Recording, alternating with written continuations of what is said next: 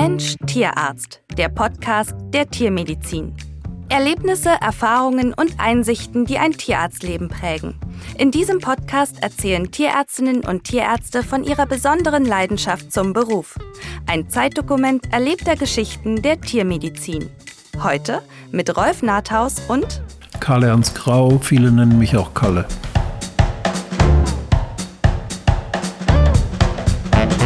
Guten Tag, ich bin Kalle Grau, begrüßt er mich verbindlich. Und obwohl man sich hier und da mal über den Weg gelaufen sein mag, lerne ich den Kollegen Dr. Karl Ernst Grau aus Sendenhorst erst mit diesem Podcast wirklich kennen. Unser großes Thema ist sein langjähriges Ehrenamt für die Tierärztekammer Westfalen-Lippe. Karl Ernst Grau hat dieser Einrichtung mehr als 25 Jahre Arbeit gewidmet, viele Jahre als Mitglied im Vorstand und zwar neben Praxisleitung und Familie.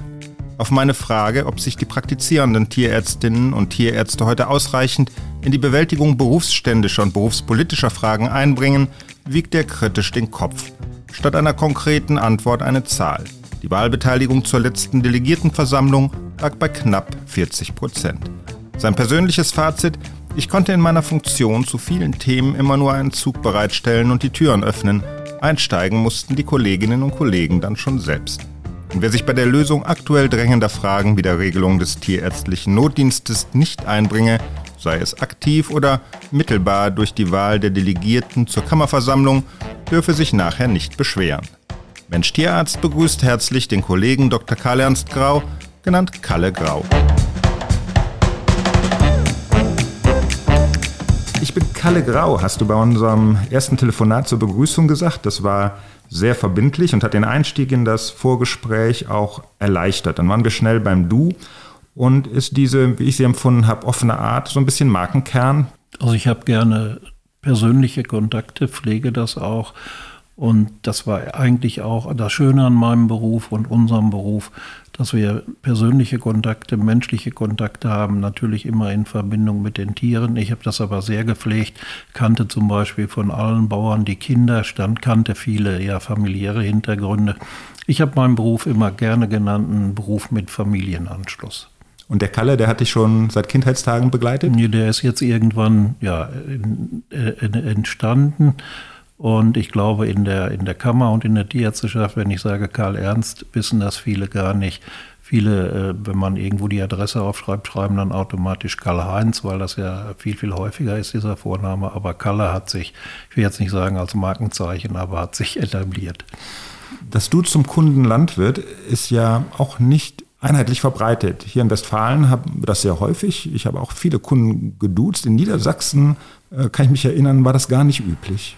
Also ich habe das wirklich vermieden, um auch ein bisschen ja, Distanz zu, zu halten. Ich habe eine Handvoll Bauern, mit denen ich mich duze. Was mich jetzt gewundert hat, war, dass das, Duz, das Duzen oder das Du äh, vermehrt von der jüngeren Generation äh, eingesetzt wurde oder angewendet wurde. Das waren natürlich dann welche, die ich als Kind kennengelernt habe, mittlerweile dann die Höfe übernommen hatten und ich dann beim Du geblieben bin und die das dann auch automatisch übernommen haben. Aber ich war nicht derjenige, der, der jeden duzt. Kalle, du bist Jahrgang 1952. Wie bist mhm. du aufgewachsen? Erzähl uns ein bisschen aus ich deiner bin, Kindheit. Ich bin in Erwitte in Westfalen am, am Hellweg. Erwitte ist eine Zementstadt. Viele sagen auch, wir wären Zementköppe, aber das ist natürlich schwierig zu beurteilen. Da muss sich jeder über mich selber auch äh, äh seine Gedanken machen.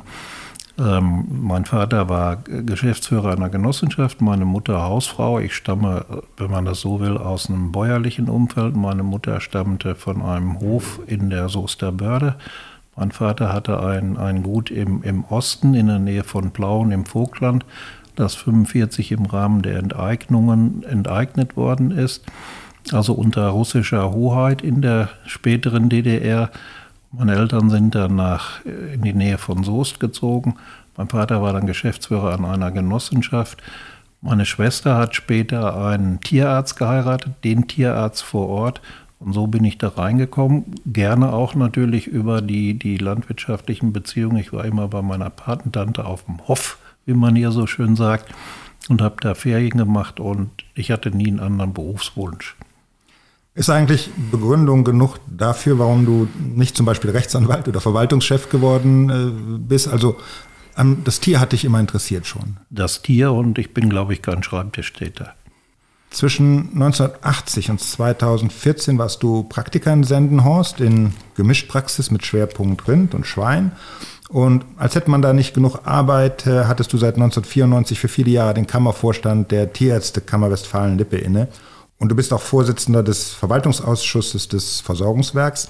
Die Arbeit bei Kammer- und Versorgungswerk ist Ehrenamt. Welche Motivation hat dich in die Position getragen, dich da zu engagieren? Ich muss etwas berichten. Ich war nicht Vorstand der Tierärztekammer, sondern ich war Vorstandsmitglied der Tierärztekammer seit 1994. Bin da so ein bisschen reingeschubst worden von dem von uns hochgeachteten Kollegen Rolf Brahm, der leider vorher verstorben ist. Der war jahrzehntelang oder jahrelang Vizepräsident. Wir hatten hier im BPT, war ich schon so ein bisschen engagiert, die Situation, dass der Vorsitzende aufgehört hat und ähm, dann der Rolf Brahm sagte, komm, du machst das und dann bin ich Vorsitzender geworden und bin ja in die in diese Situation und in diese Position reingerutscht das Schöne, und da stehe ich auch zu, und das ist auch heute noch so, dass aus meinem, wenn ich sagen darf, meinem, wir sehen jetzt hier die Anführungsstriche, die ich mache, nicht, ähm, war so, dass aus diesem, aus diesem Team, was wir damals um uns herum hatten, Freundschaften entstanden sind und die auch heute noch halten. Und was auch gut war für die, für die Gesamtsituation in der Bundesrepublik, dass wir natürlich durch dieses gute Team auch innerhalb der Bundesrepublik beim BPT zum Beispiel auch viel bewirken konnten. Wir hatten also in, in, in der Spitze, glaube ich, vier Westfalen-Lipper im BPT-Präsidium. Das war damals einmalig und wir konnten dadurch natürlich viel bewegen und unsere Stimme wurde auch gehört. Hat sich die, das Interesse an einem Thema wie Kammer, die ja nun äh, ureigen zu einem freien Beruf gehört, wichtig ist für uns, hat sich das verändert in den letzten 25 Jahren? Hast du das anders empfunden? Habt ihr heute Nachwuchssorgen in dem Sinne, dass sich die Jüngeren nicht mehr für die Arbeit der Kammer interessieren? Also wir hatten jetzt gerade Kammerwahlen, wir haben also die Delegierten, ich weiß jetzt nicht genau die Zahl, ich glaube 47, knapp 50 haben wir zusammenbekommen, ich glaube sieben oder acht äh, Überhangmandate die, das Interesse der Tierärzteschaft an der Berufspolitik, an der Kammer speziell halte ich für sehr gering. Das sieht man natürlich auch daran, dass wir, ich glaube, nicht mal 40 Prozent äh, Wahlbeteiligung diesmal hatten. Für einen akademischen Beruf halte ich das also für, für zumindest sehr, sehr schade. Es ist so, dass wir, dass wir auch draußen kaum wahrgenommen werden. Vielleicht liegt es auch daran, dass wir einfach gute Arbeit machen. Was hat das für Konsequenzen ähm, für die Möglichkeiten der Selbstverwaltung, für die Möglichkeit einer Kammerstimme der Mitglieder zu sein, derer, die sie vertreten? Ähm, was kann man da für Zukunftsaussichten ableiten? Ist das möglich? Also die Kammer ist ja die, die Selbstverwaltung und gegenüber der Regierung, der Vertreter. Wir haben also sehr viel Kontakte natürlich zur Regierung. Beispiel im Moment aktuelles Notdienst. Notdienst wird im Moment sehr, sehr stark diskutiert. Wir sind das einzige Bundesland, das in, der, äh, in den Verordnungen keine Notdienstregelung hat, also oder anders gesagt keine Verpflichtung zum Notdienst.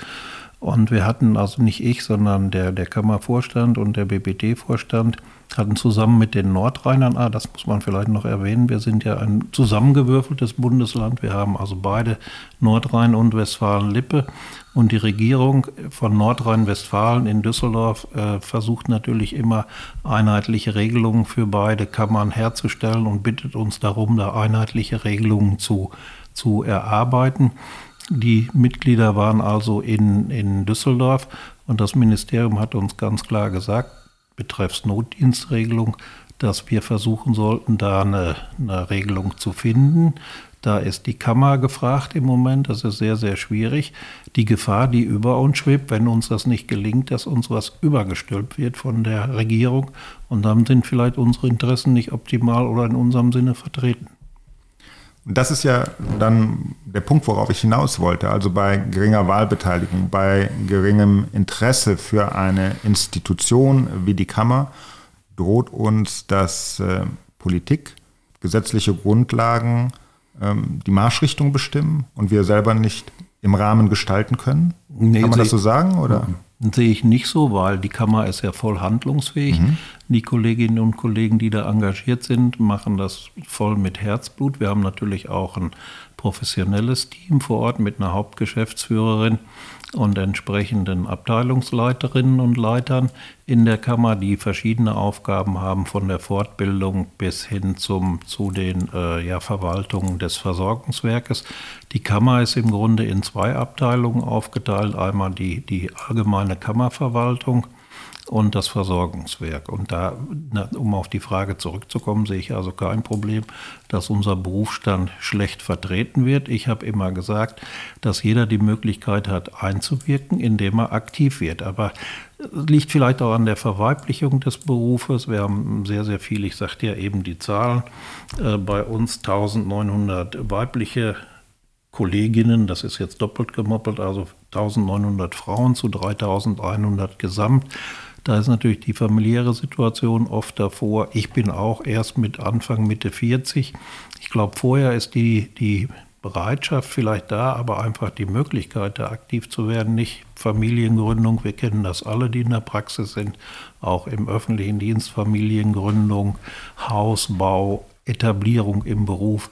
Das ist ja sehr, sehr schwierig, aber das ist so, dass unser Berufsstand optimal vertreten wird, weil diejenigen, die da sind, das natürlich sehr, sehr gut machen und mit Herzblut. Und jeder hat die Möglichkeit, wir haben ja verschiedene, verschiedene, ähm, verschiedene Arbeitsgruppen in den, in den Versorgungswerken, wo entsprechend die Themen abgearbeitet werden.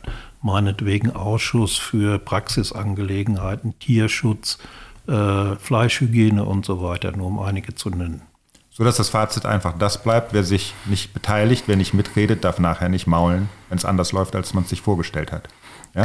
Genau, genau so ist das. Auch wenn äh, Fortbildungsveranstaltungen angeboten werden, ein Prinzip von mir oder eine Aussage von mir war immer etwas launig. Ich kann Zug bereitstellen, ich kann sagen, wann der abfährt. Einsteigen muss jeder selber. Wir haben die Internetseiten, wo man sich informieren kann. Wir haben natürlich den persönlichen Kontakt. Wir haben auch die leider schlecht besuchten Tierärztetage. Vielleicht liegt das auch an der Flut der, der Fortbildungsveranstaltungen, die wir im Moment haben. Aber da gibt es auch den, die Möglichkeit zum persönlichen Austausch. Und am Ende gibt es ja noch das Telefon und jeder kann uns anrufen und Fragen stellen.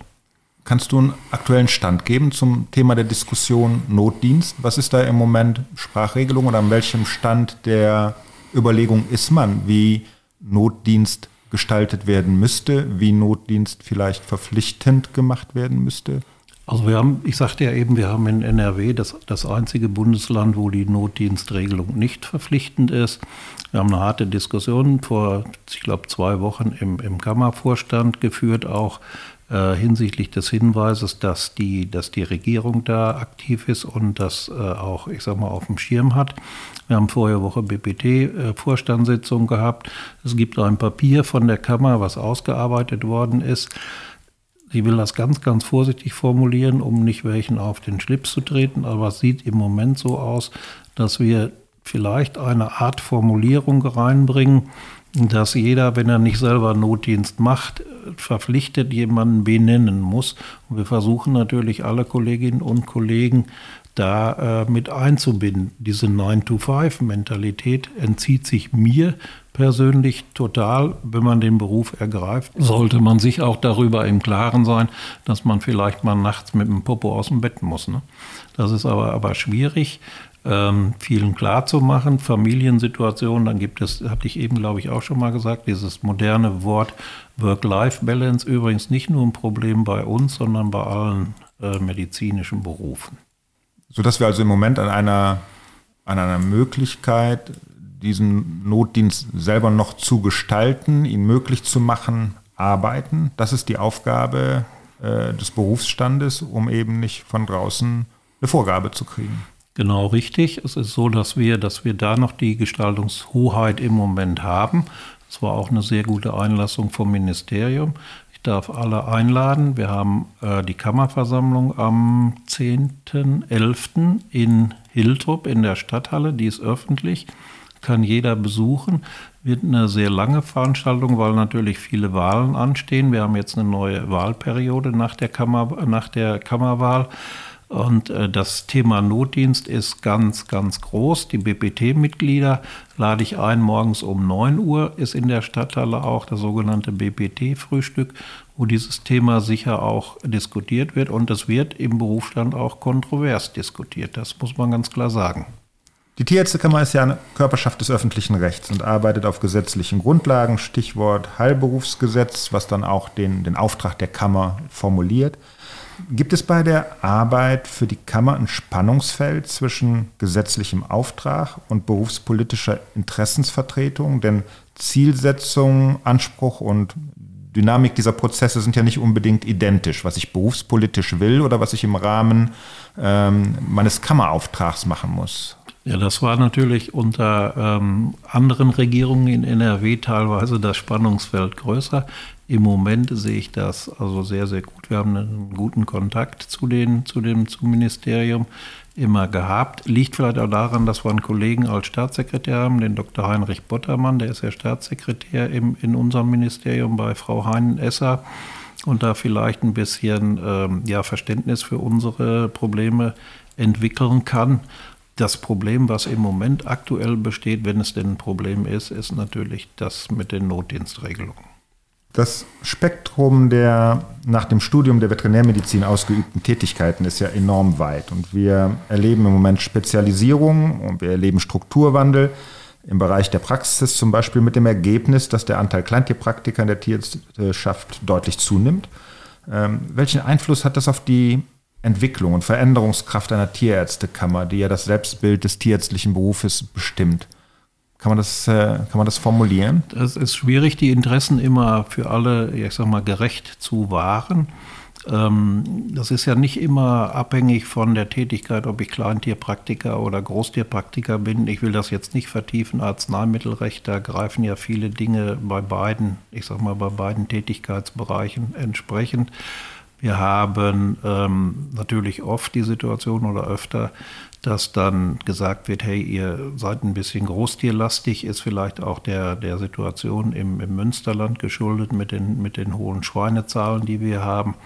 Aber dass da sich direkt beschwert worden ist, wüsste ich also nicht. Wir haben ja eine, eine Art Beschwerdestelle, wo, wo solche Sachen auch gesammelt werden in der Kammer, die diskutiert werden. Und da sehe ich also kein Problem.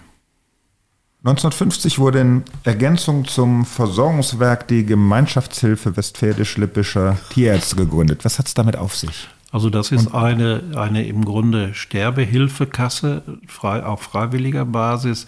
Ist sicher der Zeit geschuldet damals, dass äh, der tierärztliche Berufsstand nicht, nicht mit großen Geldern, vor allen Dingen nach, in der Nachkriegszeit gesegnet war. Man zahlt, ich bin da kein Mitglied, man zahlt gewisse Beiträge ein und im Sterbefall würden dann analog den eingesammelten Beiträgen die Hinterbliebenen eine Summe X ausgezahlt bekommen. Du hast jetzt eben ein bisschen geschmunzelt, äh, was man nicht sah, und dann gleich Bezug auf die Zeit damals genommen, die natürlich schwierig war, ganz anders war. Ähm, da kamen Tierärzte aus dem Krieg zurück, aus der Gefangenschaft zurück, waren schwer krank, geschädigt und, und haben dann auch vielleicht plötzlich Familien zurückgelassen. Und in dem Zuge hat man da wahrscheinlich geholfen. Aber als ich das auf der Website sah, fand ich diese Idee gar nicht so schlecht im Sinne einer spontanen Hilfe und habe auch eigentlich an Situationen aktueller Art gedacht. Also wir haben auch heute Stichwort Suizid bei Tierärzten ähm, und auch heute natürlich die Situation da, dass der, der Tod eines Praxisleiters oder auch einer Leiterin eine Familie wirklich schwer belastet. Ähm, ist diese Einrichtung da auch heute noch geeignet, akut helfen zu können oder eigentlich nicht mehr, weil, also, so, weil da gar keine Gelder vorhanden sind in der Höhe? Nein, die, die, da ist also sicher nicht die, ähm, diese Sterbehilfe oder Sterbekasse äh, maßgeblich, weil das, das liegt, glaube ich, im, im 100er Rahmen, was da ausgezahlt wird. Das sind keine Riesensummen. Viel wichtiger ist natürlich unser Versorgungswerk, wie da die Absicherungen sind. Ich habe dir gerade ein Papier überreicht, da wird das nochmal beschrieben. Wir hatten gestern die Diskussion auch in einer Fortbildungsveranstaltung des Versorgungswerkes, wie sind die Unterschiede zur deutschen Rentenversicherung und vor allen Dingen die, die Absicherungs- äh, Vorgaben sind wesentlich besser. Also 60 Prozent äh, für die Hinterbliebenen. Eben bei der deutschen Rentenversicherung gibt es da diese, diese Minderrente von 25 Prozent, ich glaube bis 46. Das kann man sich also gerne nochmal durchlesen und erklären lassen. Diese, diese ähm, Werte oder diese Vorgaben haben wir nicht. Und das ist also eine wesentlich wichtigere Absicherung im Berufsunfähigkeits- oder im, im schrecklichsten aller Fälle Todesfälle. Fälle. Zum Suizid ähm, darf ich da noch ein bisschen was zu sagen. Gerne. Ähm, da gibt es jetzt eine Kollegin, den Namen weiß ich leider nicht, weil der sehr kompliziert ist. Ich glaube in Braunschweig wurde auf der BTK auch bearbeitet.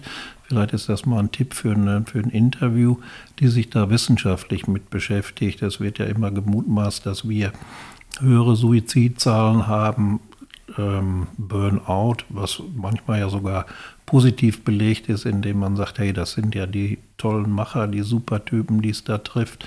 Da gibt es also eine, ich glaube, das ist sogar eine Tierärztin, den Namen kann ich dir gleich nennen. Ich, ich kann, dir, ich kann dir gleich sagen, das äh, war unser zweiter Podcast. Äh, also du wirst auf der Website finden, das war die Frau also. Professor Baram Soltani, die hat eine Dissertation begleitet und mit ihr und mit der Kollegin aus der äh, Humanmedizin aus Leipzig haben wir tatsächlich Gespräch geführt. Also auf der Website Mensch-Tierarzt.de zum Thema Suizid. Da ja. muss ich mich entschuldigen, dass ich nicht alles gelesen.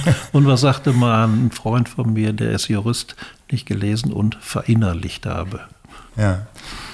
Wie, wie geht man da auf der Führungsebene der Tierärztekammer mit um, mit dem Thema der beruflich bedingten Depression, die neben anderen Gründen ja bei einer viel zu hohen Zahl betroffener Tierärzte bis zum Selbstmord führt?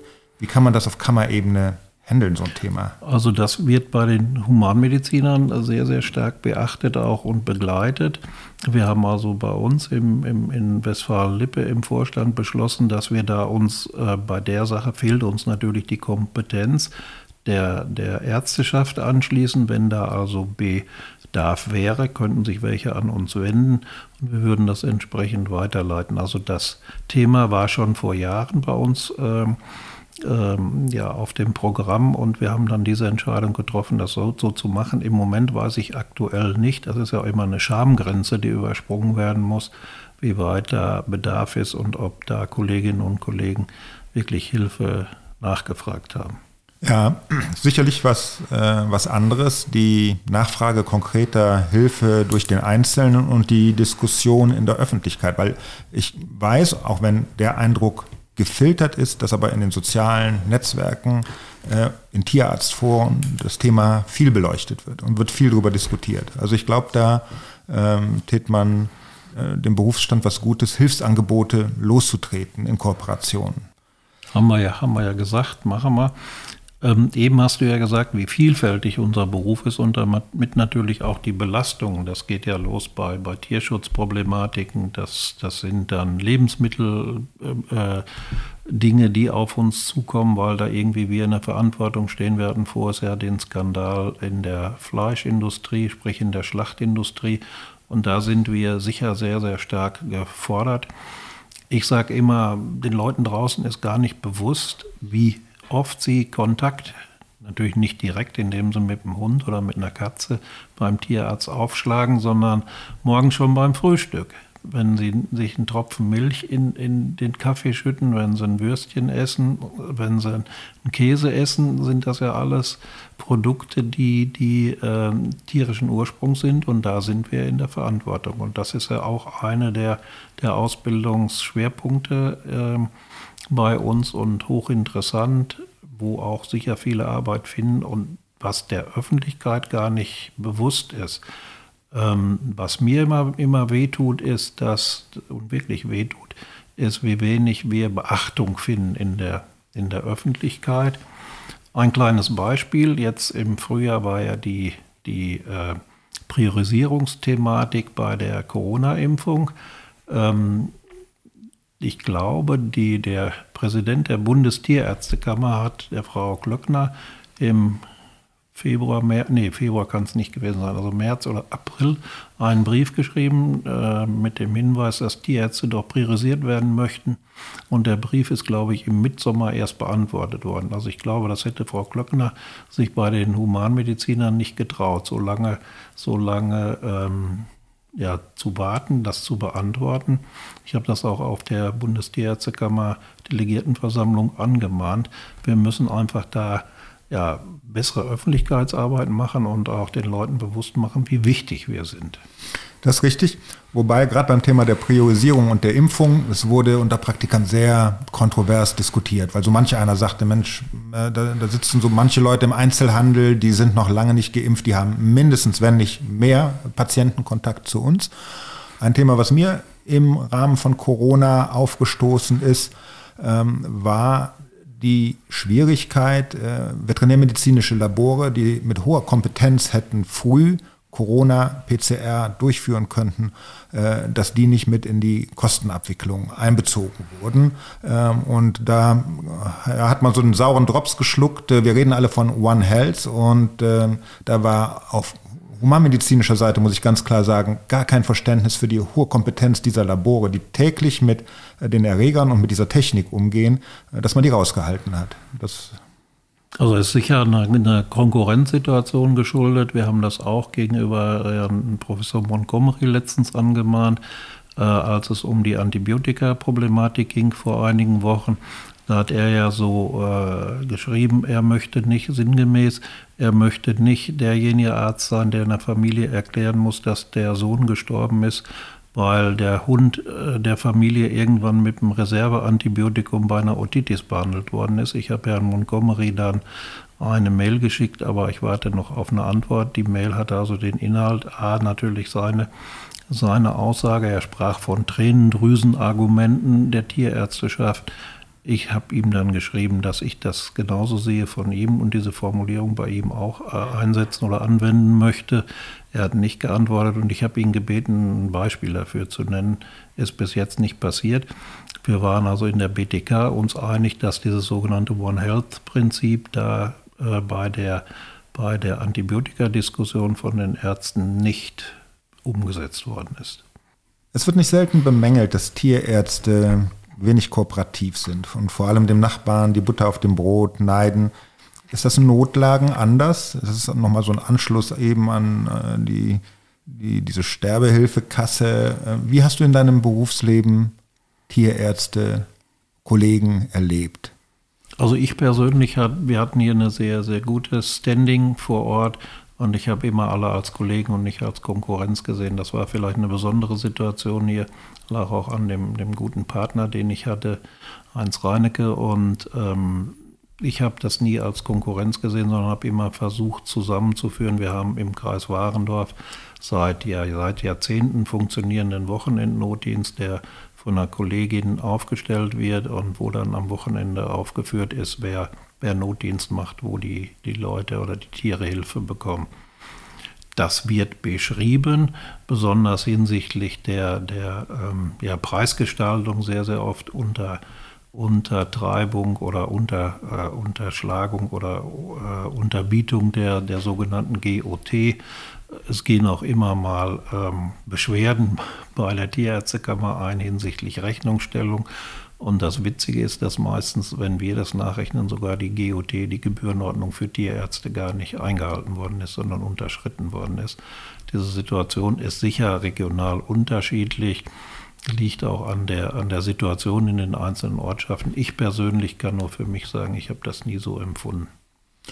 Und ist nicht trotzdem für die Zukunft gefordert oder wünschenswert, ähm, dass wir irgendwie trotz der Diversität der Tätigkeiten und der unterschiedlichen Interessenslage ähm, wir zusammenrücken müssen, ein einheitlicheres, besseres Bild nach außen präsentieren da bin ich voll bei dir. Das einheitliche Bild nach außen ist ganz, ganz wichtig, vor allen Dingen gegenüber der Politik, gegenüber der Öffentlichkeit.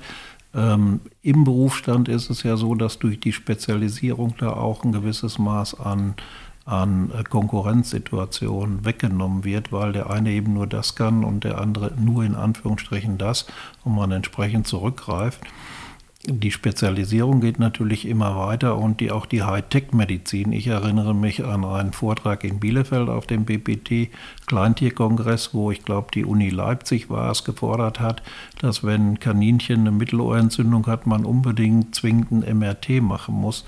Also da habe ich doch ähm, ein bisschen geschmunzelt, muss ich sagen.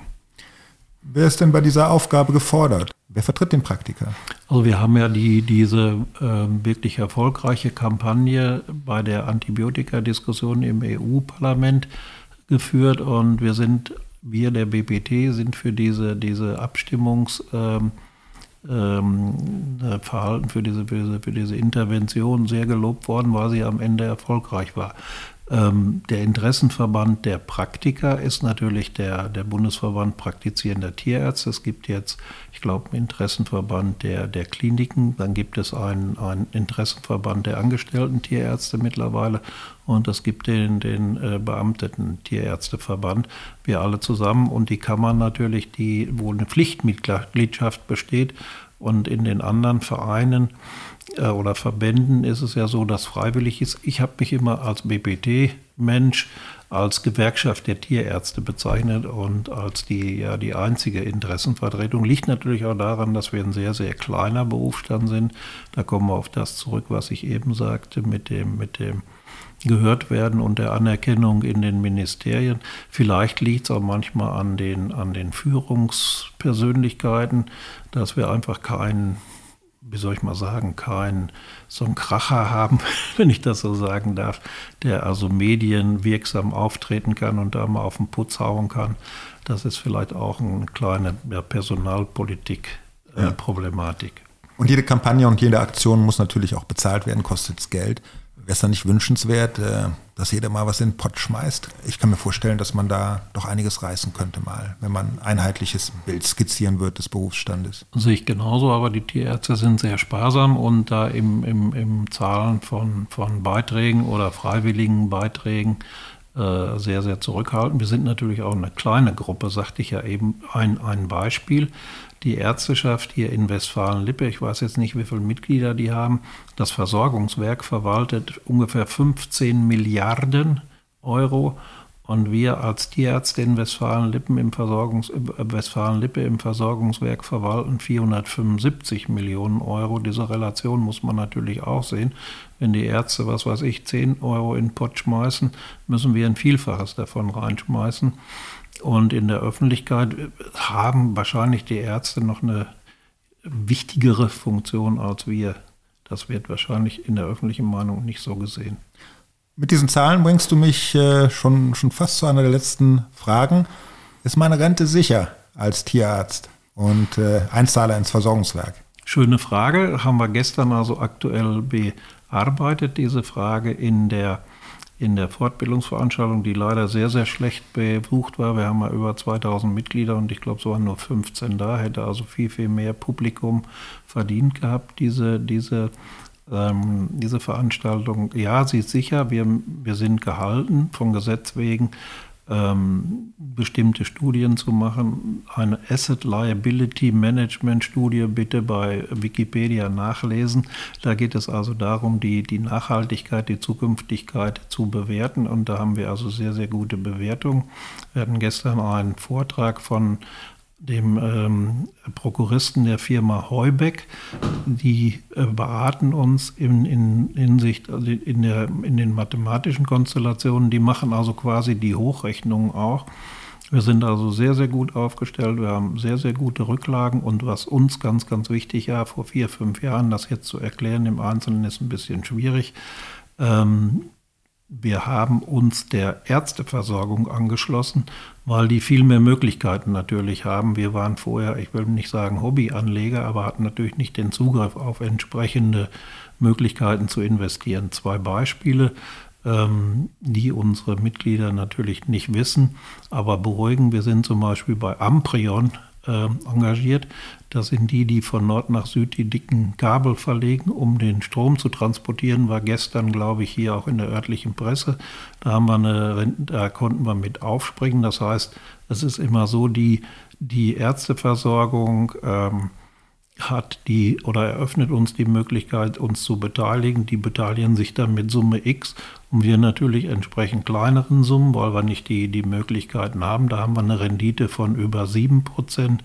Wir sind zum Beispiel, das, das mag viele zum Schmunzeln anregen, in, in Saragossa in der Straßenbahn äh, äh, äh engagiert Eine Absicherung haben wir dadurch, dass es dann eine öffentliche Geschichte ist und die, die Ärzteversorgung hat, ich glaube, über 100 äh, Angestellte, 34 alleine im Controlling, das könnten wir bei 15 Angestellten in der Kammer und ich glaube sechs oder sieben im Versorgungswerk niemals leisten. Das hat uns als Ehrenamtler natürlich groß entlastet und bringt große Vorteile und für unsere Mitglieder eine tolle Sicherheit. Also ich will jetzt nicht den alten Blümenspruch, die Renten sind sicher, äh, sagen, aber nach dem, was wir gestern gehört haben und nach den Zahlen, äh, können wir beruhigt sein. Vielleicht liegt ja noch was in Liechtenstein.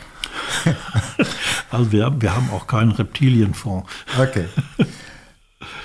Ähm, darf ich da noch was zu sagen, weil du das gerade so ironisch sagtest mit, den, mit Liechtenstein? Wir haben natürlich Vorgaben, gesetzliche. Wir können jetzt nicht sagen, wir, wir investieren alles zu 100 Prozent in Aktien oder in Immobilien.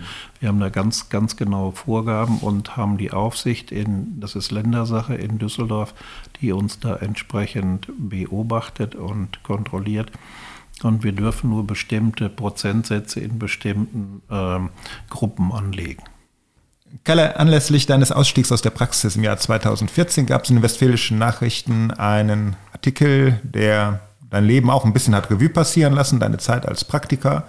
Es wurde da erwähnt, dass du dich ähm, wieder ein bisschen mehr dem Gesang widmen willst. Was hat es damit offen auf sich? Also ich war mal hier in einem, in einem Chor, aber ist natürlich im Moment Corona-bedingt ist das alles ein bisschen abgestorben. Ja, ist out. Wenn ich das so sagen. Äh, nein, Chöre sind in, aber, sind in, das, ja. aber diese Gemeinschaft es war ja sogar so weit, dass in den Kirchen nicht gesungen werden ja. durfte wegen, wegen des Aerosolausstoßes. Also mache ich im Moment nicht. Ich fahre zum Beispiel nächste Woche zu einem Konzert ins Dortmunder Konzerthaus, war kürzlich in, in Hamburg in der Elfi. Solche Dinge mache ich noch ganz gerne. Ich mache natürlich auch noch gerne Berufspolitik und bin noch mit Herz und Seele dabei und versuche da so im Background ein bisschen äh, positiv, äh, positive Dinge zu bewirken. Also mein Tag ist ausgefüllt und natürlich Familie. Ich habe Enkelkinder, zwei Mädels im Moment und bin ganz glücklich damit. Und die Entscheidung war richtig, auszusteigen. Ähm, bin aber dadurch, dass ich eben diese Ehrenämter noch habe, dem Beruf durchaus noch verbunden und hoffe, dass ich das eine oder andere noch positiv für uns bewirken kann. Ich wünsche dir für all diese Aktivitäten alles Gute, viel Erfolg weiter und finde es wirklich respektabel, äh, sich im Ehrenamt so lange verdient gemacht zu haben. Ist nicht selbstverständlich, äh, muss ich ehrlich sagen. Habe ich den Weg noch nicht hingefunden. Ich hoffe, Gespräch hat dir Spaß gemacht und sag vielen Dank. Ja, gerne. Ich danke auch und ich lade alle ein, mit für die Tierärzteschaft was zu tun und ehrenamtlich tätig zu werden. Danke dir.